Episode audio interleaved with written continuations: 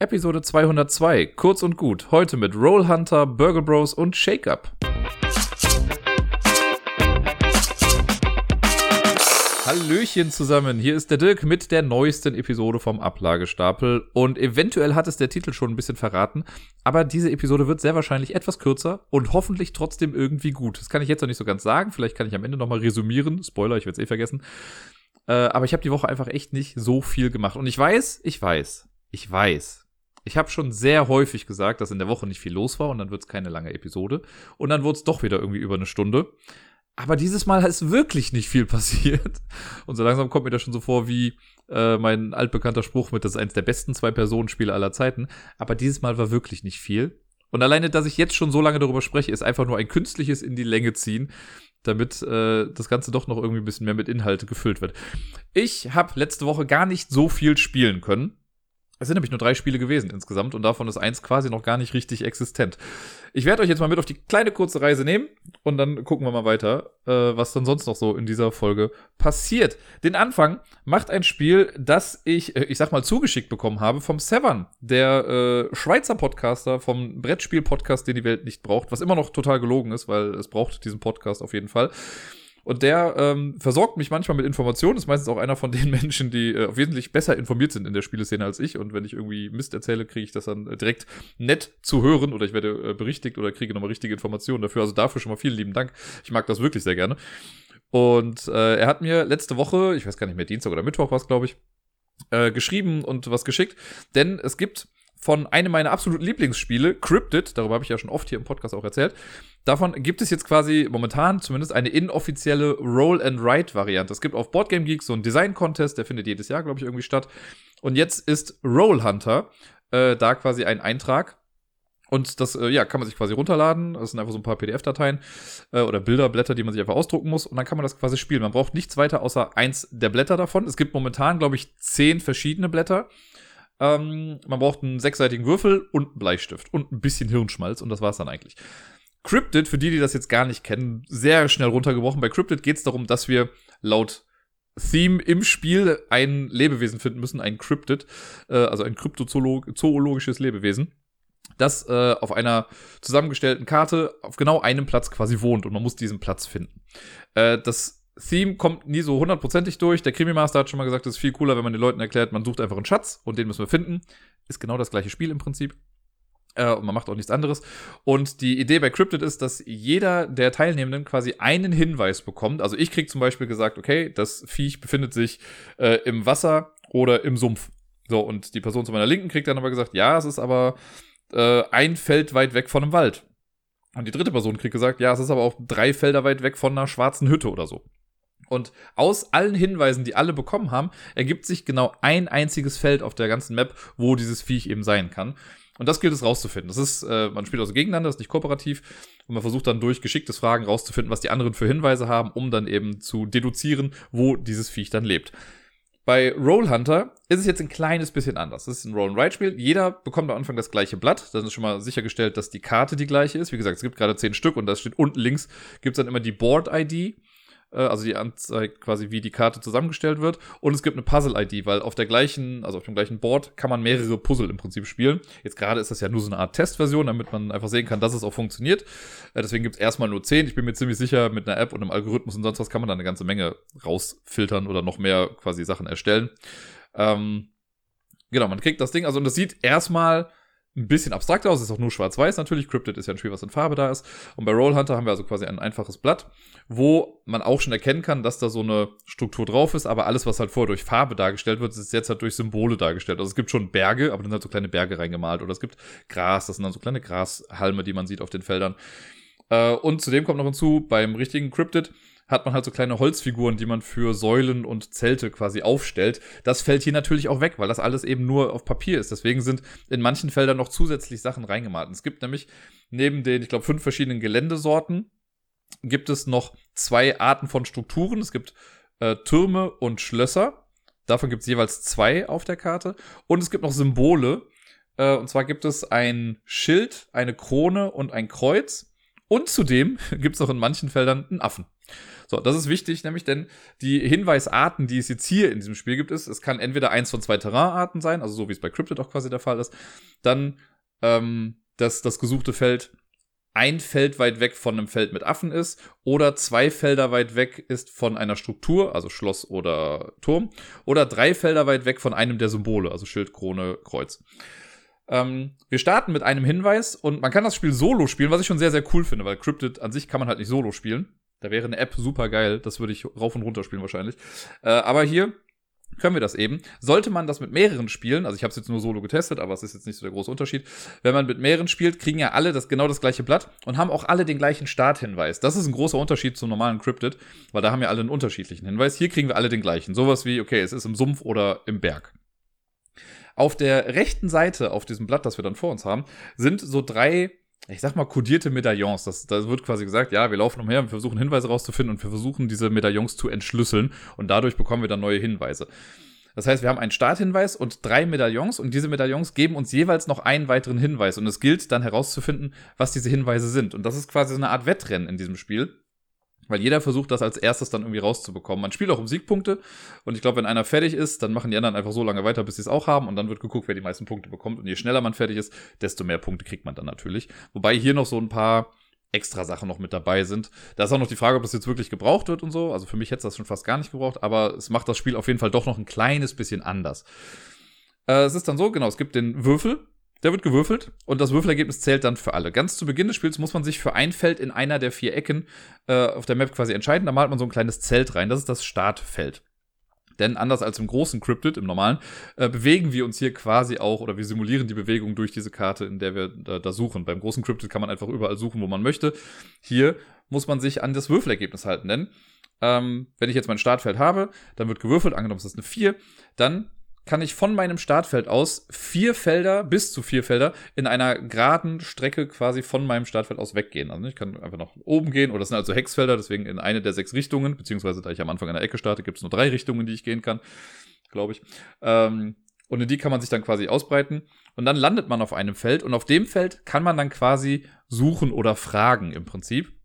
Da malt man dann einen äh, Buchstaben rein, also Alpha, Beta, Gamma, die gibt's hier äh, quasi auch, so wie die Hefte bei Cryptid.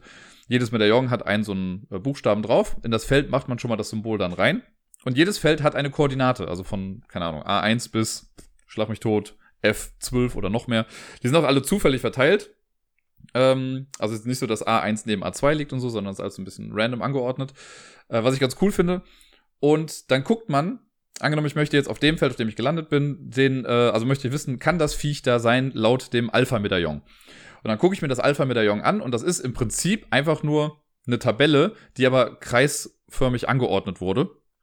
Ähm, und dann suche ich da A12, oder das habe ich eben gesagt, ich weiß gar nicht mehr, aber das Feld, auf dem ich dann gelandet bin, das suche ich dann da raus. Und wenn in dem Feld, in dieser Zelle, dann ein Punkt ist, dann heißt das ja, das Viech kann da sein. Wenn das leer ist, heißt es, das kann da nicht sein. Dann macht man quasi analog zum normalen Cryptid, wenn es da sein kann, macht man einen Kreis um das Alpha-Symbol, das man vorher in das Feld gezeichnet hat. Wenn es da nicht sein kann, macht man ein Viereck darum. Das ist so ein bisschen stellvertretend für die Scheiben oder die Würfel, die man bei Cryptid auf das Feld drauflegt. So, und dann könnte man ja meinen, ist, die, ist jetzt schon vorbei, aber nein. Man guckt dann noch, wenn man das gemacht hat, was liegt auf dem Feld oder drumherum. Also sind ja dann sechs Felder drumherum um einen. Und wenn da ein Affe eins der drei Symbole oder so eine Struktur ist, dann kann man das quasi auch auf dem Blatt nochmal abkreuzen. Also man sammelt quasi auch Sachen ein. Und das gibt am Ende dann nochmal Punkte für bestimmte Sachen, die man aufgesammelt hat. Wenn alle das dann gemacht haben, dann wird wieder neu gewürfelt, man kann sich wieder weiter bewegen oder man bleibt auf dem Feld auch stehen, meinetwegen, und fragt dann vielleicht nach einem anderen Hinweis, also nach dem äh, Beta-Hinweis. Und so bewegt man sich über das Feld und versucht dann so nach und nach herauszufinden, wofür stehen die einzelnen Hinweise. Irgendwann hat man dann vielleicht den Alpha-Hinweis entschlüsselt und weiß dann, ja, guck mal, das kann eigentlich nur noch, also ne, hier dreimal war es jetzt nicht der Fall und da konnte es dann sein. Das kann ja eigentlich nur bedeuten, dass es neben einem Affen sein muss. Dann kann man sich das notieren und macht dann weiter mit dem Beta-Hinweis. Aber das kann im Prinzip jeder ja machen, wie er möchte, in welcher Reihenfolge man auch immer das für sinnvoll erachtet. Irgendwann kommt es dann dazu, dass jemand dann glaubt, äh, das Feld gefunden zu haben. Da muss man auch zu dem Feld auch noch hingehen, wenn man das jetzt noch nicht direkt hat. Kann dann sagen, so, hier suche ich jetzt und äh, ich glaube, das ist auch so eine One-and-Done-Situation, aber das habe ich jetzt nicht so genau angeguckt, weil ich es eben bisher immer, also zum einen habe ich es nur alleine gespielt und zum anderen, immer wenn ich gesucht habe, am Ende hab, wusste ich halt auch schon, wo es wirklich war. Also ich habe es dann auch finden können. Ähm, man hat links so, eine, so einen Progression-Track, wo man immer einträgt, was man gewürfelt hat. Da sieht man auch, in welchem Zug man gerade war. Und es gibt quasi ab einem bestimmten Zug, und ich glaube, früher kann man es auch gar nicht irgendwie richtig lösen, sei denn man ist sehr, sehr lucky, ähm, da stehen dann auch Punkte daneben. Das heißt, wenn ich, also normalerweise ist das Spiel quasi darauf ausgelegt, dass man 15 Runden spielt. Wenn man aber vor den 15 Runden fertig ist, kriegt man nochmal Bonuspunkte dafür, dass man das Rätsel halt schon gelöst hat. Äh, das kann man dann nachgucken, ist relativ simpel auch. Wenn ich jetzt sage, okay, auf Feld B14 äh, soll das Viech irgendwie sein, dann, das ist übrigens eine etwas andere Hintergrundgeschichte, da geht es um ein bestimmtes Tier, ich weiß aber gar nicht mehr genau, was es war, der White Monkey oder sowas. Ähm, wo war ich jetzt genau? B14. Wenn man dann sagt, hier suche ich, dann guckt man in allen drei Medaillons nochmal nach. Und nur wenn in allen drei Medaillons bei B14 auch ein Punkt drin ist, dann hat man gewonnen. Weil es gibt auf jeder Map quasi nur ein einziges Feld, das bei allen drei äh, Medaillons einen Punkt anzeigt. Und wenn man das dann gefunden hat, dann hat man das Spiel eben gewonnen. Dann guckt man noch nach der Punktzahl, die man dann erreicht hat. Zum einen gibt's eben die äh, Bonuspunkte oder Minuspunkte für die Schnelligkeit, die man gebraucht hat. Also wenn ich jetzt halt früher fertig war, ich glaube, das Beste, was man kriegen kann, sind 66 Punkte. Man kann aber auch Minuspunkte bekommen, wenn man länger als 15 Züge braucht. Dann kriegt man für jede negative Antwort, die man bekommen hat, also immer wenn man quasi ein Feld durchsucht hat und man hat gesagt bekommen, nein, da ist es nicht, bekommt man nochmal zwei Bonuspunkte. Ich weiß ehrlich gesagt nicht ganz genau warum, weil ich finde negative Hinweise genauso aufschlussreich wie positive Hinweise, aber okay. Für negative Hinweise gibt's das dann. Ähm, dann gibt es für jeden, also dann gibt es für die Affen separat Punkte und das ist so der erste Affe. Also wenn man nur einen Affen ankreuzt irgendwie im Laufe des Spiels, gibt es dafür einen Punkt. Kreuzt man zwei an, kriegt man zwei Punkte, dann vier, sieben und noch ein paar mehr. Es geht halt immer weiter nach oben. Äh, dann gibt es für die Schlösser und die Türme Punkte, wenn man es dreimal schafft, irgendwie so einen Turm abzukreuzen. Man kann Sachen auch häufiger abkreuzen. Also nur wenn ich jetzt einmal an einem Turm bin, wenn ich jetzt auf die andere Seite vom Turm gehe, kann ich den gleichen Turm nochmal irgendwie markieren auf diesem Blatt. Äh, wenn ich drei Türme oder drei Schlösser habe, gibt mir das, glaube ich, 10 oder 15 Punkte. Ich glaube, 15 waren es. Und wenn ich zwei Schilder, zwei Kreuze oder zwei Kronen äh, auch angekreuzt habe, dann gibt es dafür jeweils nochmal 10 Punkte. Und das rechnet man alles zusammen und das ist dann die äh, Endpunktzahl. Wie aussagekräftig das jetzt ist, dass ich einmal irgendwie, keine Ahnung, über 60 und einmal über 70 Punkte gemacht habe, habe ich ehrlich gesagt keine Ahnung, weil ich jetzt keine Vergleichsmöglichkeiten habe. Ich habe es ja nur solo vor mich hingespielt. Aber ich muss sagen, das macht Bock. Das ist richtig cool. Ähm, ich kann schon mal spoilen, das ist ein bisschen Inspiration gewesen für die Top 10 Liste heute. Aber die Idee, dieses Spiel zu nehmen, was ja eigentlich nur mit mehr Leuten funktioniert, jetzt auf so eine Solo-Sache zu bringen, finde ich sehr genial irgendwie. Und ich hoffe irgendwie schon, dass das irgendwie Erfolg hat oder vielleicht von Osprey Games oder so sogar äh, ja quasi anerkannt wird und gesagt wird, ey, das nehmen wir jetzt mal und wir machen daraus nochmal eine richtig coole Sache. Wir produzieren das jetzt nochmal richtig gut. Weil die Idee, die dahinter steckt, ich meine, das ist jetzt nicht grundlegend was Neues, weil es ist halt einfach cryptid als Roll and Write. Und hier so ein paar Sachen kann man vielleicht auch rausnehmen. Also ich finde die Sache mit den Würfeln, also wenn man ganz viel Pech hat im Spiel, angenommen, Fortuna ist sowas von nicht auf deiner Seite und du würfelst nur Einsen, dann kommst du halt nicht weit über das ganze Feld. Ne? Wenn du in einer Ecke anfängst und dann merkst, ja, okay, hier in der Ecke ist es einfach nicht, dann hast du halt einen harten Weg bis zur anderen Seite. Du kannst dann unterwegs immer noch hier und da mal suchen, aber es wird halt auf jeden Fall ein bisschen kritisch. Das heißt, da hätte ich mir vielleicht ein bisschen was anderes gewünscht. Ein Flippenride wäre da vielleicht irgendwie ein bisschen besser, wo dann auf den Karten neben dem Würfel, also neben einer Anzahl oder einer Reichweite, vielleicht auch dann noch immer eine andere Aktion ist. Oder man sagt okay, wenn du wenig Felder gehst, hast du aber für was anderes mehr Aktionen übrig oder so. Keine Ahnung, ich weiß es nicht. Vielleicht kann man auf den umliegenden Feldern dann auch nochmal suchen oder irgendwas machen. Schauen wir mal. Äh, aber trotzdem, grundlegend mag ich das total gerne. Ich mag es ja, wenn man sich bestehende Sachen auch nimmt und die dann irgendwie versucht weiterzudenken oder umzudenken. Und es ist momentan halt einfach kostenlos. Also wenn ihr da Bock drauf habt, guckt einfach mal bei Boardgame Geek nach Roll Hunter. Also ne Roll wie Rollen und Hunter wie der Jäger. Und ähm, dann findet ihr, wie gesagt, eine PDF-Datei einmal mit den Regeln. Die sind auch relativ schlank und verständlich geschrieben, wie ich finde. Ähm, da war auch in dem Forum dazu, hat dann äh, der Autor dann irgendwie gesagt, ja, er hätte gerne auch Feedback von Leuten, die sowohl Cryptid kennen, als auch Leute, die Cryptid nicht kennen. Weil ich glaube, wenn man Cryptid kennt, ist das Spiel easy peasy zu verstehen. Dann weiß man genau, worauf es drauf ankommt und man denkt sich da schnell rein. Für Leute, die das nicht kennen, kann es vielleicht ein bisschen tricky sein. Aber ich finde die Regeln trotzdem eigentlich ganz gut geschrieben. Äh, dafür, dass das halt so ein gratis Ding ist. Und dann gibt es eine PDF mit den zehn Blättern, die man spielen kann. Das ist halt gerade ein bisschen schade. Ich habe jetzt drei Runden davon gespielt. Das heißt, ich habe nur noch sieben Puzzle. Die werde ich wahrscheinlich auch im Laufe der Zeit jetzt mal irgendwie machen. Das heißt, nächste oder übernächste Woche werdet ihr bestimmt noch mal ein bisschen mehr dazu hören. Aber ja, ich finde, das ist sehr gelungen und äh, sollte sich auf jeden Fall mal angeguckt werden. Und ich hoffe sehr, wie gesagt, dass das äh, erfolgreich ist in diesem Design-Contest und dadurch dann vielleicht auch noch ein bisschen mehr Reichweite bekommt. Letzte Woche habe ich auch seit langem mal wieder eine Partie Burgle Bros gespielt. Ich glaube, es heißt Burgle Bros und nicht Burgle Brothers, also B-R-O-S, so wie Super Mario Bros. Ne? Ähm, das ist ein kooperatives Spiel, das jetzt schon eine ganze Weile gibt und ich habe es schon sehr, sehr lange nicht mehr physisch gespielt. Es gibt davon auch eine App-Umsetzung, die ich auch schon was länger wieder nicht gespielt habe. Aber die App-Umsetzung hat eigentlich ziemlich viel Bock gemacht und hat so ein bisschen das Brettspiel für mich eigentlich gekillt, weil ein bisschen Verwaltungskram weggefallen ist. Ich mag das Spiel sowohl als Brettspiel als auch als App total gerne, aber man kann es als App halt einfach super schnell spielen. Und das, äh, ja, der Aufbau und das Wegräumen und sowas beim physischen, das dauert doch ein bisschen, denn es kommt in so einer länglichen Schachtel daher ähm, die schwer zu beschreiben ist. Die sieht cool aus, sieht aus wie so ein Hochhaus, in das man quasi einbricht dann. Und äh, da ist alles sehr dicht drin gepackt und da muss man alles genau wieder richtig reinpacken und das ist alles mit, mit dem Aufbau. Äh, anders wäre schöner, so geht's jetzt aber auch. Ähm, die Geschichte ist, wir sind quasi ein Team aller Oceans 11. Wir wollen irgendwo einbrechen, wollen drei Saves knacken und dann abhauen und im besten Fall nicht erwischt werden. Das Ganze kann man mit bis zu vier Personen spielen. Man kann es aber auch alleine spielen. Das tat ich dann letzte Woche. Da gibt's minimalste Änderungen dann im Spielablauf, aber ansonsten ist das eigentlich dann quasi egal. Und ja, die Idee ist genau, wir haben ein Hochhaus, das drei Stockwerke hat. So hoch ist es jetzt nicht, ich weiß, aber ne, hier sind es jetzt drei Stockwerke. Äh, man fängt quasi auf irgendeinem Feld, äh, ich glaube am Rand oder so, ähm, an. Das kann man sich dann aussuchen, wo man quasi einbricht. Und dann geht es darum, dass man auf der ersten Etage sich durch Räume navigiert, den ersten Safe findet und die Kombination für den Safe findet. Dann muss man eine Etage höher gehen, da wieder den Safe finden und die Kombination finden und nochmal eine Etage nach oben gehen und da den Safe finden und Ihr habt euch vielleicht schon gedacht, die Kombination zu finden. Wenn man dann nochmal eine Etage nach oben geht, ist man quasi auf dem Dach und wird mit einem Hubschrauber abgeholt. Das Ganze ist übrigens im Prinzip die Vorgeschichte zu Fugitive zu dem Spiel. Also es spielt quasi im gleichen Universum. Äh, andersrum könnte man auch sagen, Fugitive ist äh, die Fortsetzung von Burgle Bros. Aber darum geht's quasi so ein bisschen. Der Typ, der im äh, Fugitive wegläuft, also der Fugitive eben, der Flüchtling, der ist äh, hier quasi der Anführer dieser Oceans-Truppe. Ich find's ganz nett und man trifft dann bei Fugitive halt auch die ganzen Charaktere aus äh, Burgle Bros. Die sieht man da dann auch wieder, wie sie dem dann noch so ein bisschen helfen. Finde ich sehr cool gemacht, dass das so ein quasi, äh, ja, Shared Universe irgendwie ist. Das ist eine schöne kleine Anspielung hier und da. Ich mag so Detailverliebtheiten. Nun denn, Burgle Bros. Ähm, genau, jedes, jede Etage besteht aus einem 4x4 Raster aus quadratischen Plättchen. Und da ist es dann so, dass am Anfang beim Aufbau müssen die Plättchen halt so gemischt werden, dass auf jeder Etage 16 Plättchen sind, aber auch in jeder Etage halt ein Safe und eine Treppe. Denn ohne Treppen kommt man sonst nicht nach oben, es sei denn, man hat ein bisschen Equipment hier und da noch. Es wird also gemischt, zufällig ausgebreitet und es gibt so ein Setup für die Wände. Das sind so kleine Holzstäbe, die legt man dann zwischen bestimmte Plättchen, um anzuzeigen, hier ist eine Wand, hier kommst du nicht durch. Wenn man das alles gemacht hat, dann muss noch in jede Etage ein Wächter äh, und quasi ein Wächterwürfel und das Wächter Patrouillendeck, das kommt da noch mit rein. Denn es gibt äh, Sicherheitsleute, die auf allen Etagen rumlaufen und gucken, ob da denn alles auch in Ordnung ist. Wenn wir am Zug sind, ist das so ein bisschen im Pandemie-Style.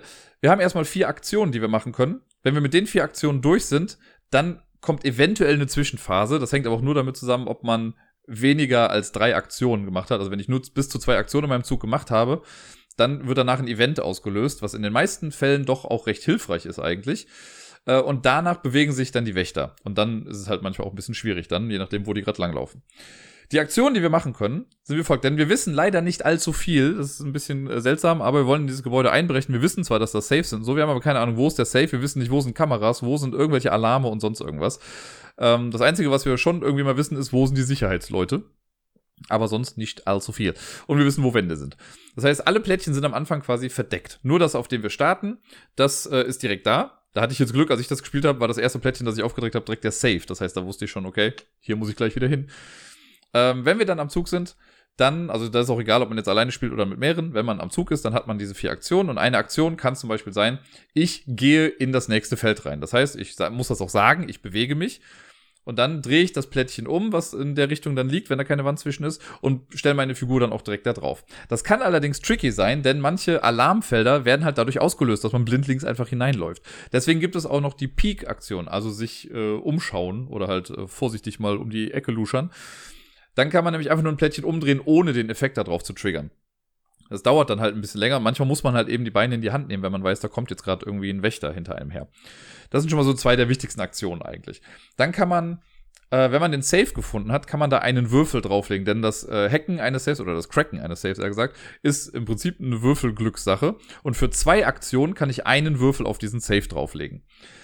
Wir müssen die Kombination halt finden. Und die Kombination eines Saves ergibt sich immer aus den ähm, anderen Plättchen oder Raumplättchen, die sowohl auf der X- als auch auf der Y-Achse des Saves liegen. Also jetzt mal ganz einfach gesagt, wenn der Safe ganz oben links liegt, dann sind alle drei Felder, die da drunter sind und die drei Felder, die rechts davon sind.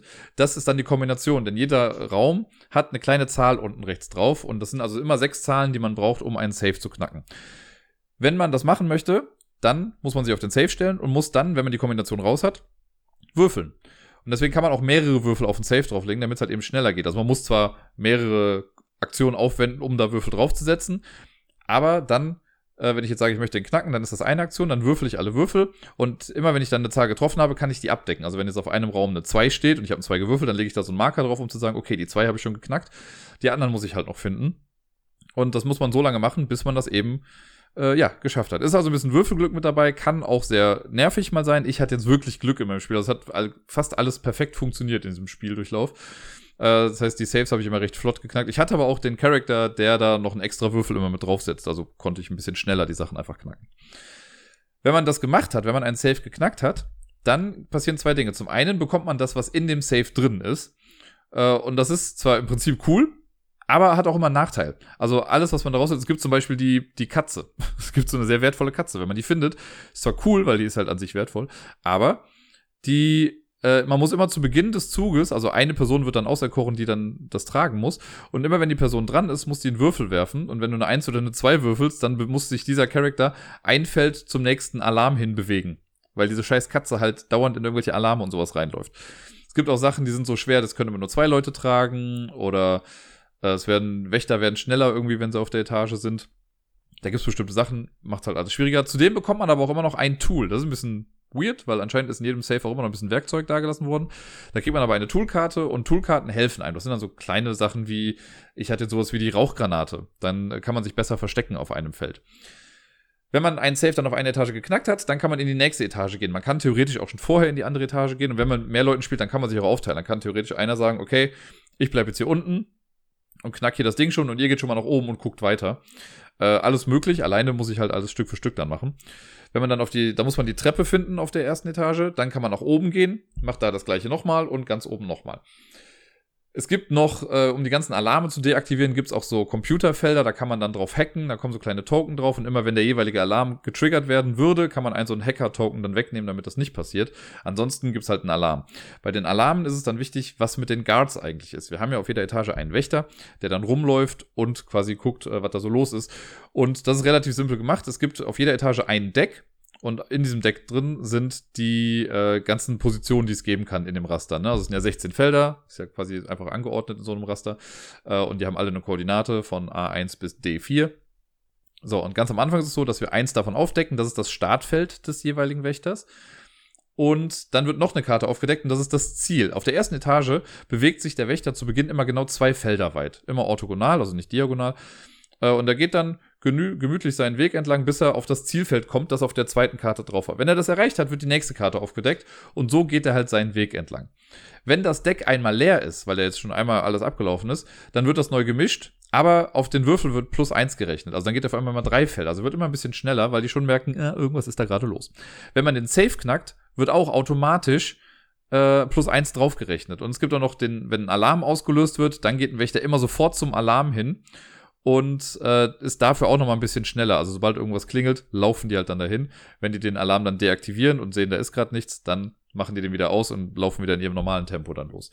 Ist ganz cool gemacht. Das wird aber am Ende richtig stressig, wenn man halt einen äh, Wächter hat, der auf Tempo 6 rumläuft, weil dann äh, sind die so scheiße schnell und es ist einfach echt fast unmöglich vor denen abzuhauen. Und deswegen gibt's eine ganz nette Mechanik. Ähm, jeder hat zu Beginn so drei Stealth-Tokens. Und wenn man auf ein Feld kommt, wo ein Wächter ist, oder ein Wächter kommt auf das Feld, auf dem man selbst gerade steht, dann kann man einen so einen Stealth-Token weglegen und dann hat man sich halt gerade irgendwie versteckt. Ne, das ist auch nur, sobald man aufeinander trifft. Wenn ich jetzt auf einem Feld bin, auf dem schon ein Wächter jetzt gerade draufgekommen ist, dann habe ich ja schon einen so einen Token weggelegt. Dann kann ich auf dem Feld auch meine Aktionen noch machen, weil ich mich so gut versteckt habe, dass er das jetzt voll nicht mitbekommt. Aber sollte es irgendwann mal im Spiel so sein, dass ein Wächter auf mein Feld kommt und ich habe keins dieser Token mehr, dann ist Game Over. Dann hat man verloren, man wurde gefunden.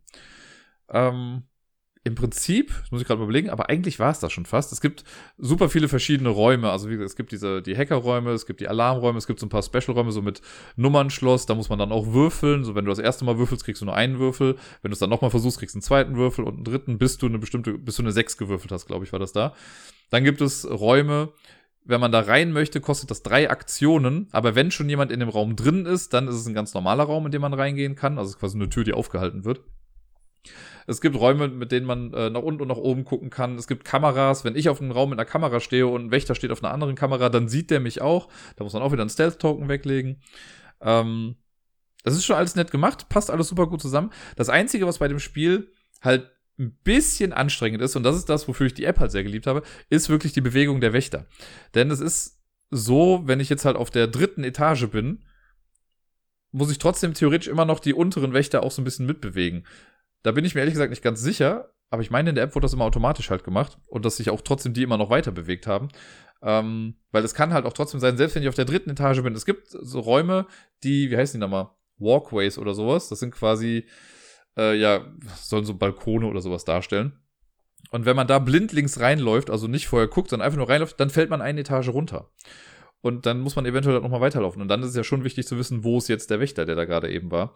Deswegen müssen die sich alle ein bisschen bewegen. Und dann musst du halt für jede Etage wieder eine Karte aufdecken, die Räume abgehen. Und gerade wenn die schneller sind, werden die halt in der Regel mit einer Bewegung mindestens einmal ihren Zielwürfel erreichen und brauchen ein neues Ziel. Das heißt, du bist bei dem ersten dran gehst mit dem ein paar Schritte, deckst eine neue Karte auf, dann geht der wieder ein paar Schritte. Dann gehst du zum zweiten, okay, der geht jetzt einen Schritt, hat den Würfel schon erreicht irgendwie, dann musst du wieder eins aufdecken, ist wieder nur ein Feld weiter. Und das dann aber bei dem dritten auch. Das heißt, manchmal ist man mit der Wächterbewegung mehr beschäftigt als mit der eigenen Bewegung, das, was man im eigenen Zug macht. Trotzdem, abgesehen davon, finde ich, kommt das Setting hier super gut rüber. Also es macht schon Spaß, da einzubrechen, so blöd das klingt. Äh, aber man, das ist einfach sehr cool, weil auch alle halt ihre Special Abilities haben. Gut, wenn man jetzt alleine spielt, hat halt nur einer eine Special Ability. Aber es gibt halt so diese Klischeesachen. Ne? Es gibt den Typen, der die anderen befehligen kann. Es gibt den, ähm, den Safecracker, den ich jetzt hatte, der besser ist beim Safecracker. Es gibt den Hacker, der das besser kann. Es gibt den Typen, der sich besser verstecken kann. Es gibt eine, die hat irgendwie so eine Art Vogel, der kann irgendwas auskundschaften sehr coole Sachen, das fühlt sich sehr gut an. Ich habe es einmal, glaube ich, zu dritt oder zu viert sogar gespielt. Ähm, das macht schon Spaß, sich dann da genau abzusprechen. Und dann gibt's halt auch sowas wie, okay, man kann sich in der Toilette verstecken oder ne, man hat dann ja noch so ein paar Gadgets vielleicht oder kriegt dann die Tools, wenn man Safe geknackt hat und kann dann die Rauchbombe benutzen äh, oder ein EMP, was dann kurz für eine Runde alle Alarme außer Gefecht setzt. Sehr thematisch, sehr cool. Äh, ich finde es vom generellen Design her ganz cool. Wie gesagt, die Box könnte meiner Meinung nach ein bisschen größer sein. Ich hätte mir es fast gewünscht, dass das so vom Format her eher so ist wie so eine Cosmos Zweispieler-Box, wenn ihr versteht, was ich meine, diese kleinen quadratischen Sachen. Da hätte das auch super gut reingepasst und wäre vielleicht ein bisschen cooler gewesen, aber die haben sich da halt ein bisschen festgelegt auf dieses Schachtelformat. Und das ist das gleiche wie auch bei äh, hier Paperback und Hardback und sowas. Alles das gleiche Schachtelformat. Ähm, ja, also ein cooles kooperatives Spiel mit ein paar hier und da Abstrichen, aber es gibt einen großen Wiederspielwert, weil die Map halt jedes Mal anders aussieht. Und wenn einem das ein bisschen zu blöd ist, kann man auch noch äh, andere Maps nehmen. Ich glaube, es gibt sogar noch die Möglichkeit, ein vierstöckiges Haus zu machen mit, äh, mit jeweils einem 3x3-Feld oder so oder zweistöckig mit einem 5x5-Feld. Da gibt es ein paar Optionen, wie man das Ganze noch machen kann. Man kann die Wände ja auch jedes Mal anders legen. Auch da gibt's Hinweise für oder halt äh, Tipps für, wie man das gut machen kann, damit das irgendwie auch fair ist, weil es soll natürlich keine Räume jetzt abgeschlossen sein. Aber auch das gibt es, dass man dann so abgeschottene Bereiche hat und es gibt so ein paar versteckte Räume, sowas wie die, ähm, wie heißen sie jetzt? Die Lüftungsschächte, da kann man sich auch zwischenbewegen oder halt Geheimtüren, wo man dann doch irgendwie durchkommt. Also Sachen, um quasi gut zu simulieren, wie man in ein Gebäude einbricht, gibt's bei Burger Bros, was ich sehr gut finde. Und damit komme ich zum letzten Spiel, das ich letzte Woche gespielt habe. Und das ist ein kleines Kartenspiel namens Shake Up. Das ist ein Kickstarter-Game, das ich irgendwann mal bekommen habe. Ich jetzt, glaube ich, drei, vier Jahre her oder so. Hab mir gar nicht so viel dabei gedacht, aber die Idee dahinter fand ich ganz cool, denn das Ganze ist ein Reverse Deck Builder. Also normalerweise, ich sag's mal, Dominion als Paradebeispiel dafür, ist es ja so, dass wir mit einem kleinen Deck starten. Und dann versuchen wir im Laufe der Zeit, im Laufe des Spiels immer mehr Karten dazu zu bekommen, um dann unser individuelles Deck zu vergrößern und das so ja, zu gestalten, dass alles drin ist, was wir haben wollen. Hier ist es so, wir starten mit einem Deck, das aus 20 Karten besteht, meine ich, oder 23 Karten. Und wir wollen Karten raushauen, damit wir ein sehr effizientes Deck haben und vor allen Dingen ein Deck haben, das nicht allzu teuer ist. Die Geschichte hinter Shake-Up ist nämlich ein bisschen weird, denn es geht darum, dass wir quasi so eine Art Startup-Unternehmen haben, in dem gerade 23 Mitarbeitende sind und das ist zu teuer. Wir äh, schaffen das nicht, die alle zu halten und deswegen müssen wir konstant Leute feuern, bis unser Einkommen, das wir generieren, ausreicht, um alle Leute zu bezahlen, die wir da drin haben. Komisch, aber ist wahrscheinlich auch ziemlich nah an der Realität dran irgendwie. Ja, und ähm, ich habe das jetzt im Solo-Modus gespielt, da gibt es ein äh, AI-Deck, also ein äh, Deck für die künstliche Intelligenz. Das sind 14 Karten, glaube ich, am Anfang, die werden einfach gemischt. Und man deckt dann immer zu Beginn einer Runde eine Karte auf und dann kriegt man entweder was gesagt, was man zu Beginn des Zuges machen muss oder zum Ende des Zuges hin machen muss. Äh, und oft ist es dann so, dass wir auch Karten von diesem AI-Deck nochmal ähm, ablegen müssen. Und wenn wir das zweite Mal durch das ganze AI-Deck durch sind, dann haben wir das Spiel verloren. Davor muss man also quasi gewinnen können. Und man gewinnt im Solo-Modus so, dass man, wenn das eigene, ähm, wenn der eigene Nachziehstapel aufgebraucht ist, wenn man dann einen äh, Economical Audit oder so heißt das da, äh, also einen Wirtschaftssieg haben möchte, dann äh, muss man quasi, also dann hört man auf, man nimmt alle seine Karten, die man jetzt noch im Deck hat, und auf jeder Karte steht drauf, wie teuer diese Karte ist, also was das Gehalt dieser Person quasi ist. Das sind alles Menschen, die man da drauf hat. Das rechnet man zusammen und man kriegt im Laufe des Spiels Einkommen und das rechnet man quasi dann dagegen. Und wenn man mehr Einkommen hat, oder genauso viel Einkommen hat, wie die Mitarbeitenden Geld kosten, dann hat man gewonnen. Es gibt aber auch noch Schulden, die man bekommt im Laufe des Spiels, die muss man dann auch noch damit verrechnen. Aber wenn man das dann schafft, dann hat man gewonnen. Man verliert aber auch sofort übrigens, wenn man aus Versehen weniger als zehn Karten im Stapel hat. Das muss man immer so ein bisschen nachhalten. Also man darf nur mindestens zehn Karten haben. Äh, wenn man mehr weghaut, dann ist Kacke. Das ist halt doof. Äh, warum auch immer. Weil eigentlich sind da auch viele unnötige Karten mit dabei. Aber ist ja auch egal. Äh, vom Spielprinzip her ist es so, dass wir halt diese Karten haben. Und das ist eins der wenigen Spiele, die ich habe, die äh, das gesleeved ist. Das braucht man nämlich dafür. Denn in den äh, Sleeves sind die Karten erstmal ganz normal drin. Die sind aber quasi so doppelseitig. Also nicht nur vorne und hinten, sondern auch oben und unten. Ähm, und auf der Standardseite sind die erstmal nicht abgegradet, die Leute. Das sind einfach die normalen Angestellten. Und äh, ein Zug läuft so ab, dass wir vier Karten auf der Hand haben. Und man darf zu Beginn seines Zuges, außer in der ersten Runde, darf man schon direkt eine Karte aus der Hand entlassen. Ne, wenn ich jetzt also vier Karten habe und ich sehe schon, okay, die Karte werde ich safe im Spiel nicht mehr brauchen, dann kann ich die einfach weglegen und ich habe mit der nichts mehr zu tun. Im besten Fall nimmt man halt eine Karte, die einem viel Geld kostet. Es gibt so einen Typen, der gibt einem halt auch auf Dauer ein bisschen Geld, kostet aber halt auch am Ende 7000 Dollar. Also 7 Dollar in dem Fall hier. Ähm, deswegen muss man sich das immer ein bisschen überlegen, ob man den haben möchte oder nicht. So, dann spielt man die Karten, die man ausspielen möchte. Und es gibt ein paar Karten, die lassen eine Karte upgraden. Also die machen quasi ein bisschen Mitarbeitertraining.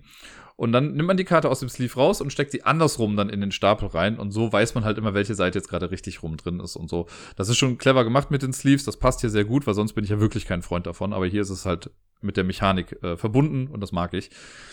Äh, wenn man Leute upgradet, dann sind sie entweder, also entweder machen die genau den gleichen Quatsch wie vorher auch, aber kosten weniger, oder sie kosten genauso viel, aber machen einen besseren Effekt.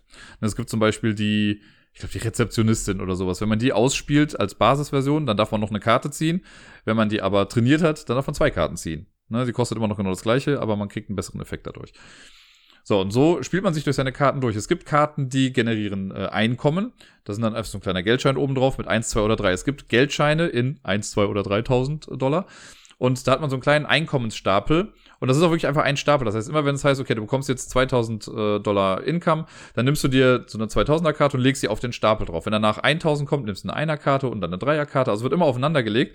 Es gibt nämlich auch Karten oder Effekte durch das AI-Deck, die dann sagen, du musst deine oberste Einkommenskarte weggeben. Und das ist natürlich ärgerlich, wenn das eine der Dreierkarten ist, weil die halt das meiste Geld bringen. Das gleiche ist auch so mit den äh, Schulden, die man bekommt oder den Krediten. Ähm, wenn man davon welche bekommt, die hat man auch auf einem Stapel drauf. Das ist dann immer die Rückseite von den Geldkarten im Prinzip. Und wenn man die bekommt, legt man die immer auf den Stapel drauf. Wenn welche weggehen, geht immer der oberste davon weg. Ja, dann legt man die auch wieder zurück. Es kann auch sein, dass man im Spiel verlieren kann, übrigens, äh, zumindest im Solospiel, wenn es eine Shortage gibt. Das heißt, wenn wir zum Beispiel, wenn gesagt wird, nimm dir zwei, dreitausender Einkommen oder sowas und es ist nur noch eine Karte da, dann aber auch verloren, weil das Geld nicht gereicht hat, sozusagen. So blöd das jetzt klingt, dann hätte er auch einfach das andere Geld nehmen können. Aber das ist hier in dem Spiel so, dass sobald einer dieser Geldstapel auch leer ist, ist halt auch vorbei. Egal, ob man das jetzt als Einkommen bekommt oder als Schulden bekommt. Wenn man das mit mehreren Leuten spielt, ich glaube, dann ist es auch vorbei. Man kann es eh nur in der Basisvariante jetzt in der Box mit nur zu zweit spielen und dann geht's halt, dann kann man ähm, am Ende einer Runde also wenn mein Stapel leer ist, kann ich dann auch sagen, so, ich mache jetzt diesen Audit und dann wird geguckt, wer das meiste Geld irgendwie gerade hat. Und die Person gewinnt dann auch, ansonsten geht es nochmal irgendwie weiter. Äh, da gibt es aber auch noch zwei andere Möglichkeiten, wie man gewinnen kann. Aber da ich das bisher, glaube ich, sogar nur solo gespielt habe, oder vielleicht einmal, wenn es hochkommt, äh, noch mit einer anderen Person, äh, kann ich mich da nicht mehr so ganz dran erinnern. Aber der Solo-Modus ist echt nice, den finde ich ganz cool. Und so spielt man halt die Karten vor sich hin. Es gibt halt im Solo-Modus leider ein paar Karten, die sind ein bisschen irrelevant, denn es gibt halt auch Karten, die beziehen sich dann auf andere Mitspielende. Ne? Also wenn ich die Karte ausspielen würde, dann kann es sein, dass ich dir Schulden reindrücke oder ich krieg deine höchste Einkommenskarte und sonst was. Das fällt halt hier raus. Das sind aber dann auch tendenziell die Leute, die man halt einfach mal schnell entlassen kann, jetzt im Solospiel, damit man die nicht mehr so als Ballast mit sich mitträgt. Ja, und das macht man im Prinzip. Man dünnt sein Deck aus. Und wenn man dann das Gefühl hat, also irgendwann sieht man ja auch, dass das AI-Deck dann sich zum zweiten Mal langsam äh, verdünnisiert. Dann muss man auch sagen, okay, jetzt bin ich gerade durch den Stapel durch bei mir. Ein zweites Mal werde ich eh nicht schaffen. Das heißt, ich muss jetzt den Audit machen. Das ist keine richtige Entscheidung, sondern es wird einem schon so ein bisschen vom Spiel diktiert. Und dann rechnet man das Ganze gegen und wenn man das halt eben geschafft hat, dann gewinnt man. Es gibt dann noch so eine Punkterechnung, also für jede Karte, die dann am Ende im AI-Deck noch drin ist, gibt es einen Punkt. Und äh, sollte es auf mysteriöse Art und Weise, so steht es im Regelwerk auch, sollte das der erste Durchlauf sein, in dem man das geschafft hat, was irgendwie safe nicht passieren kann, zumindest kann ich mir nicht vorstellen, wie das gehen soll, dann rechnet man noch 10 einmal drauf, aber wie gesagt, das wird nicht passieren.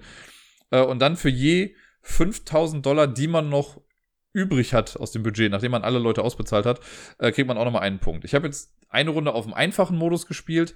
Da hatte ich dann, ich glaube, sechs Punkte insgesamt, weil ich noch vier Karten im Deck hatte. Und ich hatte 10.000 mehr meine ich. Oder so. Bin mir nicht mehr ganz sicher.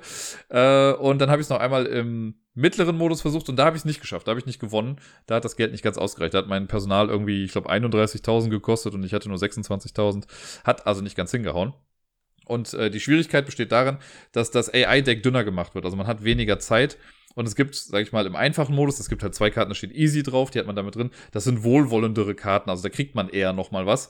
Wenn man die rausnimmt, wird es halt zum einen zeitlich ein bisschen enger und halt die guten Karten sind raus. Man kann es dann auf dem harten Modus spielen, da kommen nochmal zwei Karten raus. Das heißt, man hat generell nur zehn Karten in diesem Stapel und muss dann versuchen, äh, ja, das da irgendwie durchzumachen. Und dann ist es oft so, man muss dann zu Beginn seines Zuges schauen, okay, habe ich irgendeine Salesperson auf meiner Hand? Wenn nicht, passiert dieses wenn ich was anderes drauf habe oder wenn ich sie habe, dann passiert was anderes. Äh, meistens muss man aber halt Karten aus diesem Deck einfach aufdecken und schneller durchcyclen und dadurch hat man halt noch weniger Zeit. Prinzipiell mag ich das sehr, sehr gerne, das Spiel. Also so als kleine Spielerei, das dauert 15, 20 Minuten, wenn man das irgendwie drauf hat. Dann kann man das ein bisschen runterspielen. Manchmal habe ich das Gefühl, wenn ich die Karten so auf der Hand habe, weil man hat halt nur vier Karten auf der Hand, dann ist die die Option nicht so wirklich gegeben. Ne? Also dann werde ich so ein bisschen vom Spiel gespielt. Wenn da jetzt irgendwie, wenn ich jetzt zwei Karten habe, die per se erstmal keinen Effekt haben. Es gibt halt so ein paar Leute wie den Undercover-Boss, der kostet halt erstmal nichts. Und wenn ich ihn upgrade, dann wird er halt zum Boss und gibt mir Geld, was thematisch ein bisschen seltsam ist. Und ich kann den Boss auch feuern, wenn ich möchte später. Ähm, so, wenn ich jetzt aber, da gibt es noch so Investoren, die haben das gleiche quasi.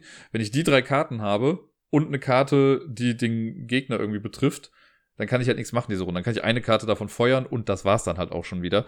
Dafür gibt's dann auch wieder andere Züge, wo man dann doch entscheiden kann, okay, welche Karte werte ich jetzt auf, ne? Also wer mache ich jetzt was, also wer darf jetzt hier mehr Aktionen machen.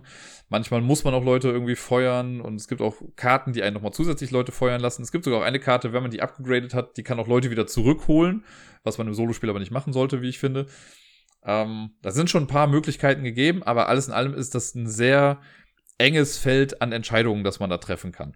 Aber ich glaube, wenn es viel mehr wäre, würde es auch einfach unnötig komplexer werden. So als dieses kleine, feine Spiel, was es da jetzt ist, ist es ganz cool. Es gibt noch so ein paar extra Karten, die da mit drin sind, äh, die man noch mit reinmischen kann, wenn man möchte. Das ist aber dann eher wichtig, wenn man mit anderen Leuten spielt. So für das Solospiel sind diese 23 Karten, die man hat, eigentlich ziemlich perfekt, um halt mal eben schnell was Nettes zu spielen. Von der Grafik her ist es simpel gestaltet. Ich finde, die Symbole, die muss man einmal verstehen, aber wenn man sie dann einmal drauf hat, dann geht's. Das ist jetzt nicht so wie bei Race for the Galaxy, wo man jetzt auf einmal eine ganz neue Sprache lernen muss. Und ja, das war äh, in kurzer Erklärung Shake Up.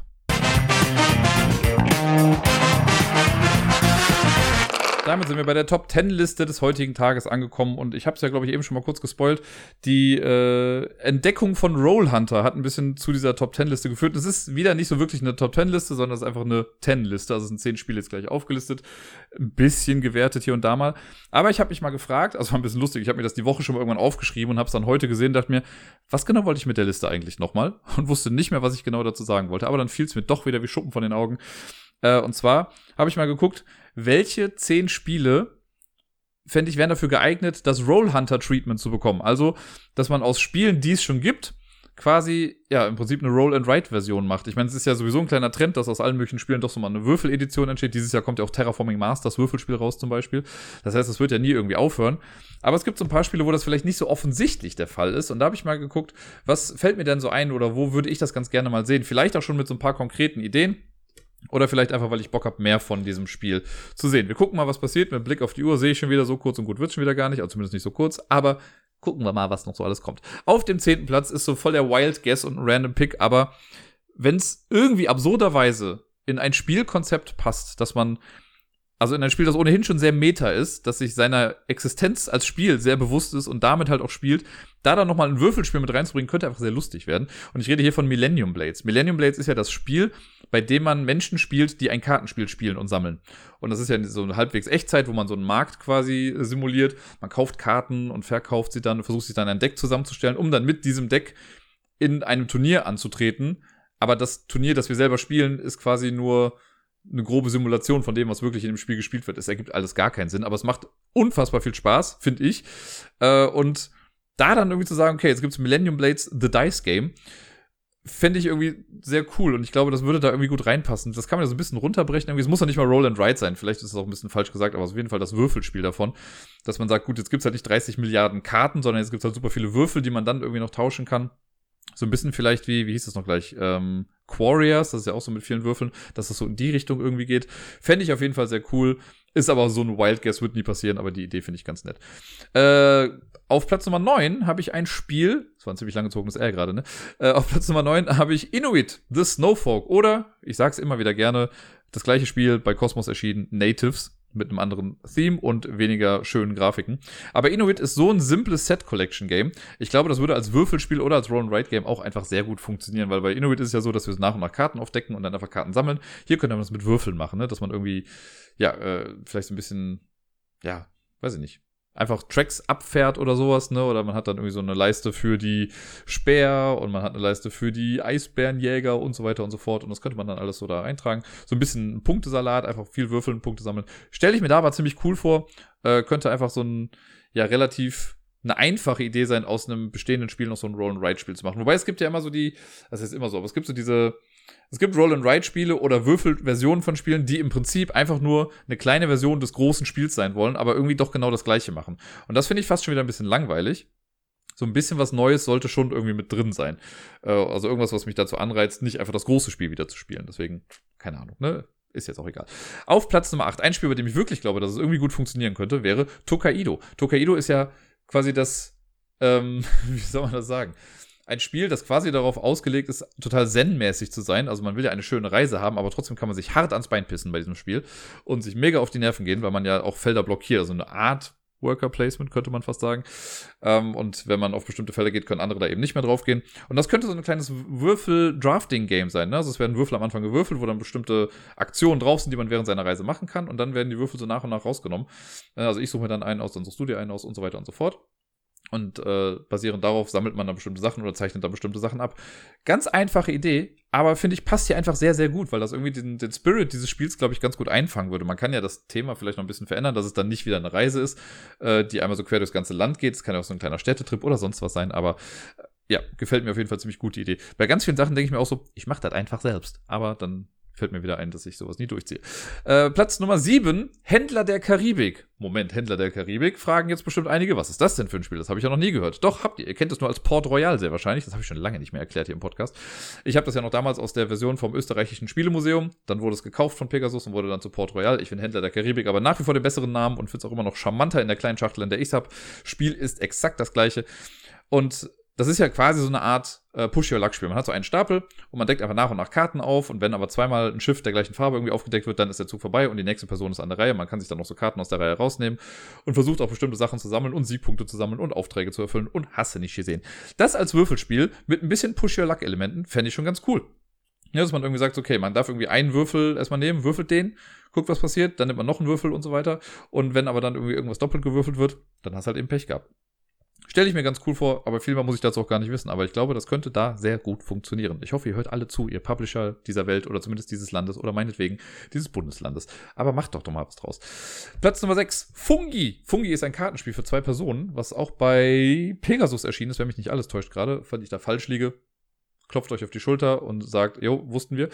Ähm, bei Fungi geht es thematisch darum, dass wir durch einen Wald gehen und Pilze sammeln. Deswegen Fungi und eventuell auch eine Bratpfanne finden und Butter und Calvados und was weiß ich nicht alles, aber halt so Sachen, die man braucht, um Pilze schmackhaft zu machen. Was eine große Aufgabe ist, wenn ihr mich fragt. Und genau, normalerweise nehmen wir einfach so Karten aus so einer Auslage raus. Und das könnte man hier ganz nett einfach machen, wenn man eine Würfel, also ganz viele Würfel hat, sagen wir mal zehn Stück oder so. Das sind nicht ganz viele, aber es sind ein paar. Wenn man zehn Würfel hat, die am Anfang einmal würfelt und in eine Reihe aufbart. Und immer wenn ich dann dran bin, kann ich halt von vorne dann irgendwie Würfel rausnehmen. Und wenn man die dann abgehandelt hat, dann werden die halt neu gewürfelt und wieder hinten dran gelegt. So, dass dann quasi auch so wie bei den Karten bei Fungi quasi halt so eine äh, stetige Schlange an Würfeln irgendwie entsteht.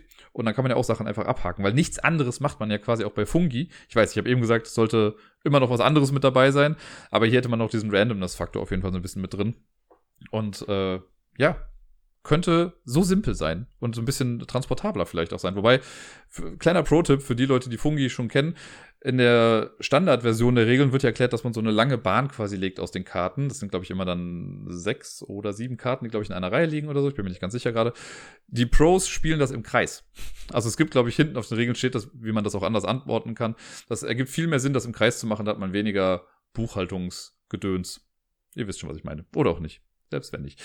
Platz Nummer 5, jetzt wird's spannend. Galaxy Trucker. Hear me out. Galaxy Trucker ist ja schon ein äh, relativ hektisches Spiel. Und da jetzt noch Würfel mit reinzubringen, könnte ein bisschen krasser werden. Aber da habe ich die Idee gehabt, dass im Prinzip ja alle so ein bisschen solitär vielleicht vor sich hin puzzeln können. Vielleicht kriegt jeder, keine Ahnung, 25 Würfel oder so, oder je nach Schiffsgröße, äh, eine bestimmte Anzahl von Würfeln. Und dann wird eine Sanduhr umgedreht, wie bei Galaxy Trucker halt eben auch. Und dann würfelt man sich vielleicht sein Schiff, sodass man dann nach und nach die ganzen Würfel so aneinander puzzeln muss. Und dann hat man nachher halt nicht die Plättchen dann bei sich liegen, sondern hat dann die ganzen Würfel da liegen. Und dann kann ja trotzdem quasi der Rest des Spiels ähnlich wie beim großen Bruder quasi funktionieren, sodass man dann damit halt rumfliegen muss und Ressourcen sammelt und sonst irgendwie was äh, und hofft, dass das Schiff einigermaßen ganz im nächsten Heimathafen dann irgendwie ankommt. Das könnte ich mir aber cool vorstellen, weil dieses, das ist ja so schon hektisch, sich die ganzen Plättchen immer einzeln anzugucken, wieder zurückzulegen und so und das alles rauszusuchen. Das Ganze mit so einer Würfelkomponente, dass man auf Teufel komm raus das richtige Würfel möchte, fände ich schon ganz nett. Vielleicht kann man die Würfel auch so einigermaßen zufällig verteilen dass nicht alle Würfel gleich sind, weil wenn wir jetzt alle immer das gleiche Set haben, was hindert mich daran, einfach so lange zu würfeln, bis ich einfach immer exakt genau das gleiche Schiff bekommen habe. Ich weiß, also mein Plan hat jetzt schon Lücken, äh, aber ist ja nicht meine Aufgabe, das gerade zu Ende zu denken. Ich stelle mir das sehr cool vor hier bei in dem Kosmos. Platz Nummer vier und das stelle ich mir sehr cool vor, denn ich glaube, also ich selbst persönlich kenne, glaube ich, noch kein kooperatives Roll-and-Write-Spiel. Wenn ihr eins kennt, sagt mir Bescheid. Ich meine, es gibt irgendwie irgend so ein Busspiel, war das Let's Make a Bus Road, wobei ich glaube, das war gar nicht kooperativ, da spielt man auch gegeneinander. Aber so ein kooperatives Roll and Ride, wo man auf dem gleichen Blatt auch noch was einzeichnet. Wenn ihr sowas kennt, sagt mir mal Bescheid, weil mir fällt es gerade nämlich nicht ein. Und ich habe da schon ein bisschen drüber nachgedacht mal. Also bestimmt die letzten fünf Minuten. Und äh, deswegen habe ich Seventh Continent jetzt mal aufgeschrieben. Seventh Continent ist ja kooperativ und wir entdecken einen Kontinent. Ich fände die Idee einfach sehr, sehr cool, wenn wir ein großes Blatt in der Mitte haben, meinetwegen DIN A3 oder so, wo ähm, so ein Raster quasi drauf ist und wir erwürfeln uns vielleicht eine Landschaft, ne? keine Ahnung, vielleicht mit zwei sechsseitigen Würfeln oder zwei zwanzigseitigen Würfeln einfach irgendwie was random erwürfeln, sondern sagen wir landen auf dem Feld und das, was wir erwürfelt haben, sagt uns, was das in dem Feld dann quasi ist. Also, dass das super offen ist auch noch. Und dass wir vielleicht einfach versuchen müssen, da zu überleben. Also Seventh Continent ist jetzt nochmal ein anderes Thema, aber so in die Richtung davon würde ich ganz gerne gehen, dass wir quasi, vielleicht so ein bisschen auch an der Kartograf angelehnt, dass wir uns quasi ja eine Welt erschaffen, dass die quasi so erwürfelt wird und je nachdem, welche Felder man sich dann genau anguckt oder wo man hingeht, dann findet man da vielleicht irgendwelche Sachen, kann dann so ein bisschen erforschen. Und keine Ahnung, im Berg gibt es dann halt eben Stein, den man irgendwie abbauen kann, wenn man was Bestimmtes macht und so, dass man einfach versucht, da zu überleben. Und äh, vielleicht gibt es irgendein Ziel, das man halt erreichen muss oder man muss gerettet werden. Ähm, das könnte ich mir ganz cool vorstellen, einfach, dass man ja gemeinsam eine Karte entwickelt. Und wenn man dann fertig ist mit dem Spiel, dann hat man eben halt diese einzigartige Karte vor sich liegen, auf der man halt eben ein Abenteuer bestritten hat. Es kann ja auch sein, dass man dann trotzdem mit Figürchen da noch irgendwie rumläuft oder so, aber halt auch so Sachen einzeichnet. Da hätte ich voll Bock drauf, dass es sowas mal gäbe. Und auch da wieder, ich habe mich schon ein paar Mal mit dem Gedanken befasst, sowas zu tun. Mir fehlt dann immer noch so ein bisschen die letzte Inspiration, weil eigentlich denke ich mir immer so, so viel ist es doch gar nicht. Wenn man nur ein paar Würfel braucht und ein Blatt Papier, warum hat es da nicht schon jemand erfunden? Warum mache ich das dann nicht einfach? Aber ich fände es äh, ja irgendwie sehr charmant. Jetzt kommen wir schon in die Top 3.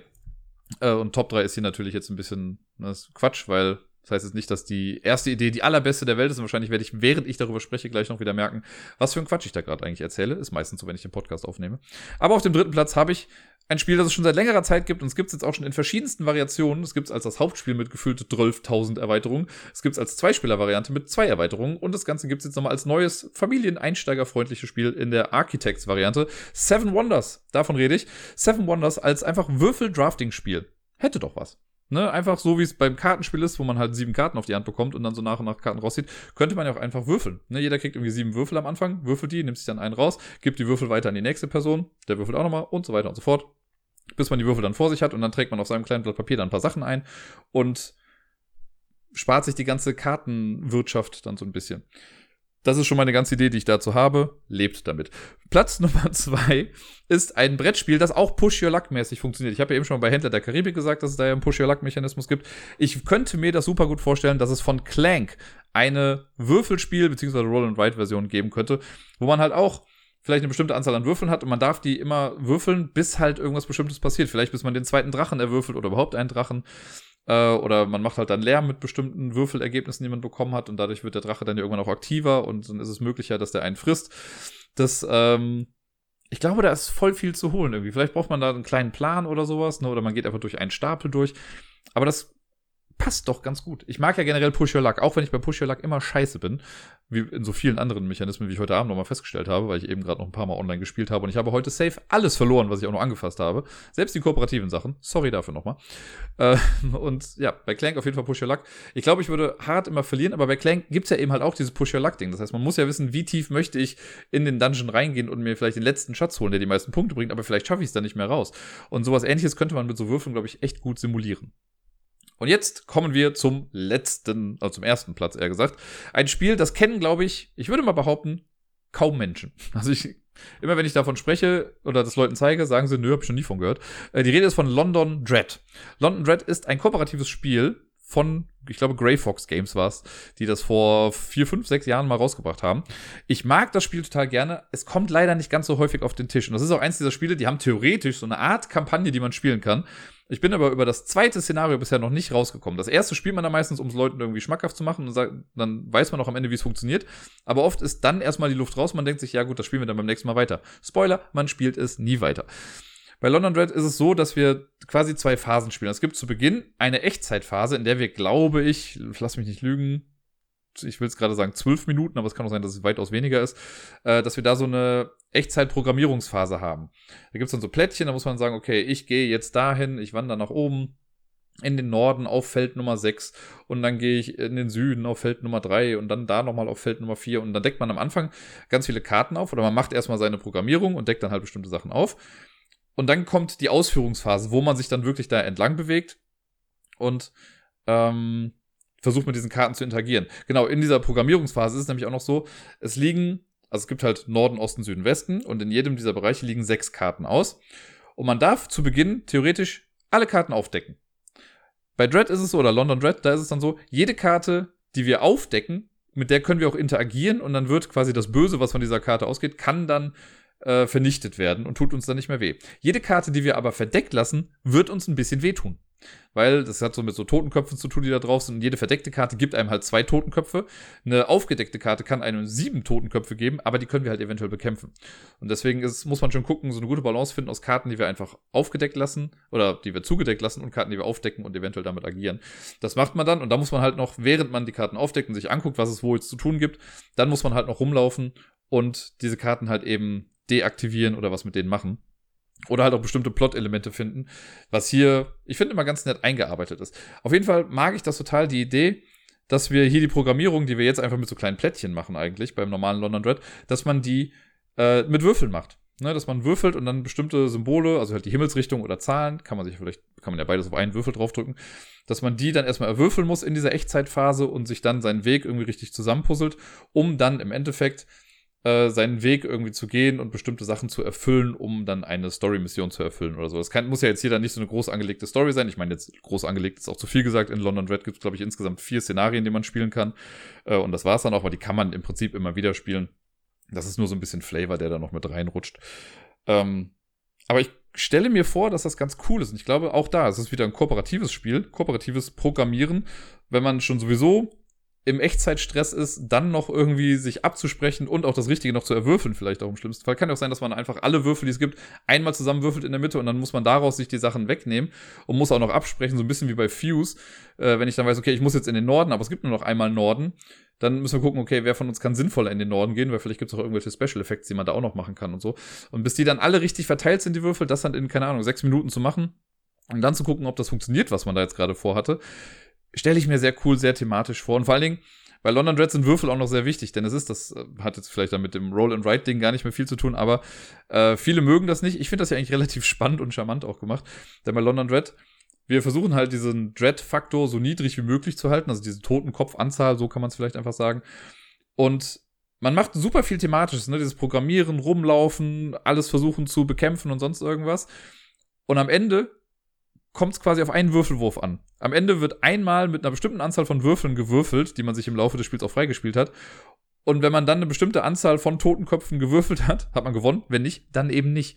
Also es kommt auf diesen einen Wurf an, der aber halt mit so viel Gewicht quasi versehen ist, weil ja, da eben einfach alles dranhängt. Man hat die ganze Zeit in dem Spiel dafür gekämpft, dass dieser Wurf jetzt so niedrig oder so gut wie möglich laufen kann. Und dann gibt's manchmal noch Sachen, die einem sagen, okay, du darfst dann nochmal würfeln, wenn es beim ersten Mal nicht geklappt hat. Aber es ist auf jeden Fall sehr, ein sehr, sehr wichtiger Würfelwurf und ich glaube, das passt einfach gut, wenn man das nochmal ein bisschen verkleinert, aber trotzdem diesem letzten Wurf so viel Gewicht dann verleiht. Ich hoffe, mit dieser Liste habe ich irgendwie Sinn ergeben. Ich konnte euch irgendwie vermitteln, was ich damit sagen wollte. Auf jeden Fall mag ich halt Würfelversionen von Spielen ja schon ganz gern. Es gibt welche, die besser funktionieren als andere. Und jetzt, das waren so zehn Ideen, die ich mal hatte für Würfelspielideen oder Roll-and-Write-Ideen, die es bisher noch nicht gab, die ich aber irgendwie ganz gerne mal sehen wollen würde.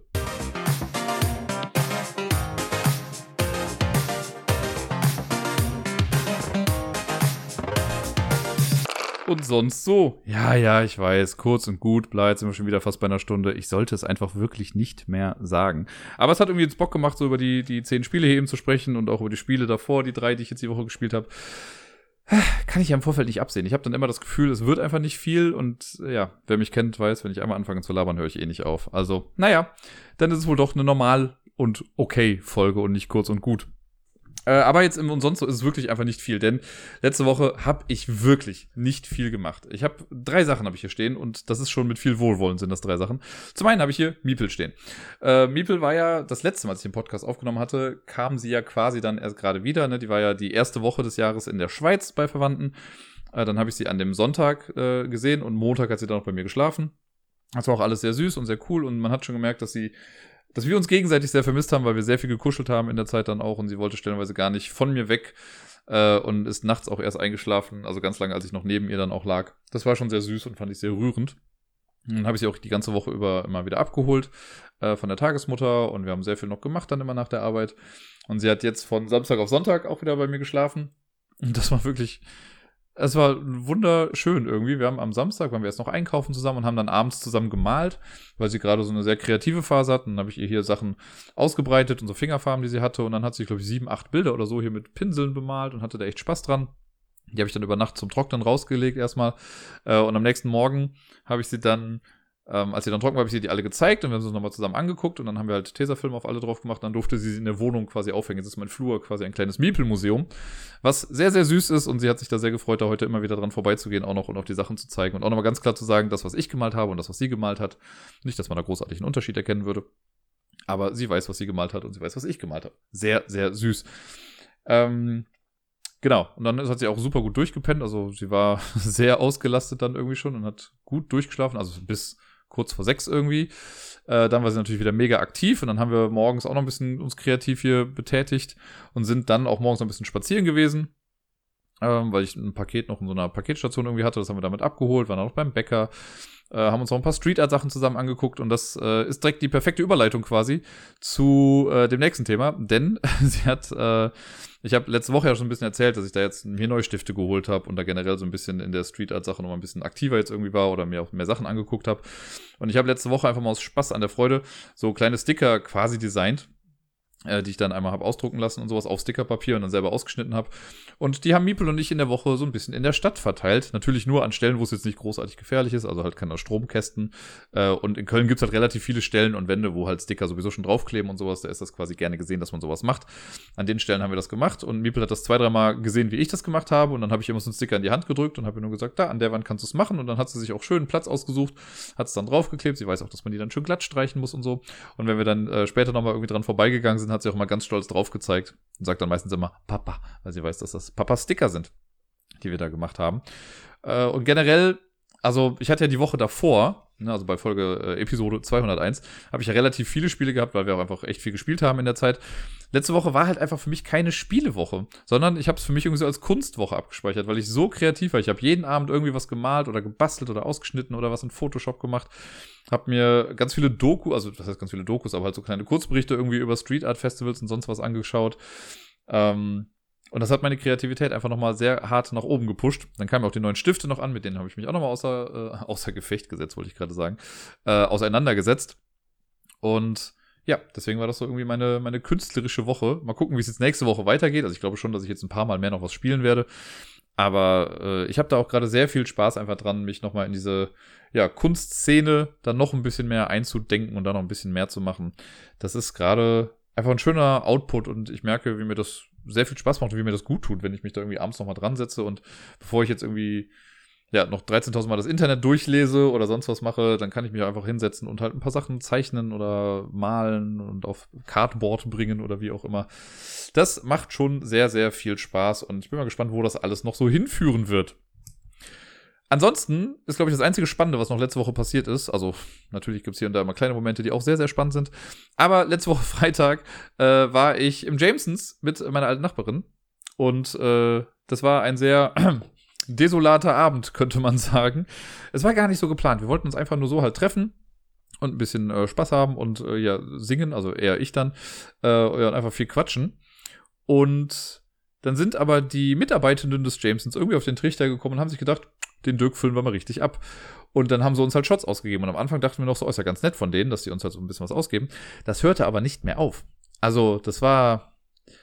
Ja, ich habe auch irgendwann nicht mehr mitgezählt. Es waren sehr, sehr viele. Und normalerweise, wenn ich so bei der Karaoke bin, dann bleibt man halt bis zum Schluss. Es geht immer so bis halb drei in der Regel. Ähm, ich war auf jeden Fall, ich glaube, vor eins schon zu Hause wieder. Ja, ich weiß auch, dass wir mit dem Taxi gefahren sind. Ich weiß, dass ich es nicht bezahlt habe.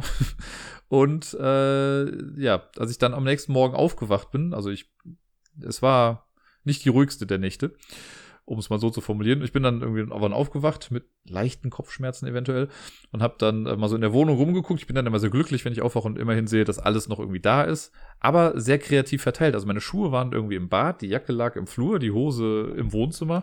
Es war äh, sehr seltsam. Ja, Deswegen habe ich den ersten Teil des Samstags dann auch sehr, sehr ruhig verbracht und äh, habe dann alles dran gesetzt, damit ich dann nachmittags für Miepel dann noch wieder topfit bin. Hat dann auch alles geklappt, war dann auch alles super. Aber das sind dann immer so Abende, wo ich mir dann noch denke, also irgendwie geil ist das auch nicht. Also irgendwie, ich meine, es ist nicht so, dass das jetzt so voll die Erkenntnis ist. Und natürlich weiß ich, dass, es, äh, dass man da auch schon ein bisschen mehr haushalten kann mit diesen Sachen. Äh, aber es ist jetzt gerade wieder so ein Punkt, wo ich mir denke, ja, jetzt erstmal so drei, vier Wochen habe ich da auch gar nicht so das große Bedürfnis zu, nochmal großartig steil zu gehen oder so. Ähm, ja. Aber trotzdem war es ein lustiger Abend. Wir hatten viel Spaß. Wir mussten am nächsten Morgen dann nochmal kurz abklären, äh, okay, wer hat jetzt eigentlich was bezahlt und wie geht's uns? und ist irgendwas passiert. Aber äh, soweit alles im grünen Bereich. Äh, mal gucken. Ich bin ja morgen schon wieder im Jamesons, weil das Quiz dann stattfindet. Ich bin mal sehr gespannt, ob die gleichen Leute da sind, äh, die jetzt dann am Freitag auch da waren und was ich mir von denen dann anhören darf. Oder was die von mir zu hören bekommen gucken wir mal, in welche Richtung das dann ausschlägt. So, Leute, jetzt bin ich knapp über eine Stunde. Das soll es jetzt für jetzt auch gewesen sein. Nämlich mehr als all das, was ich jetzt eben gesagt habe, habe ich auch wirklich nicht zu erzählen. Ich wünsche euch allen eine wunderschöne Woche. Falls ihr Football guckt, die Playoffs haben angefangen, guckt die, die sind super toll. Ich gucke mir jetzt gleich eventuell noch ein Spiel an, das um zwei Uhr nachts anfängt. Wer braucht schon Schlaf? Also, habt eine gute Woche, spielt viel, bleibt gesund und bis dann.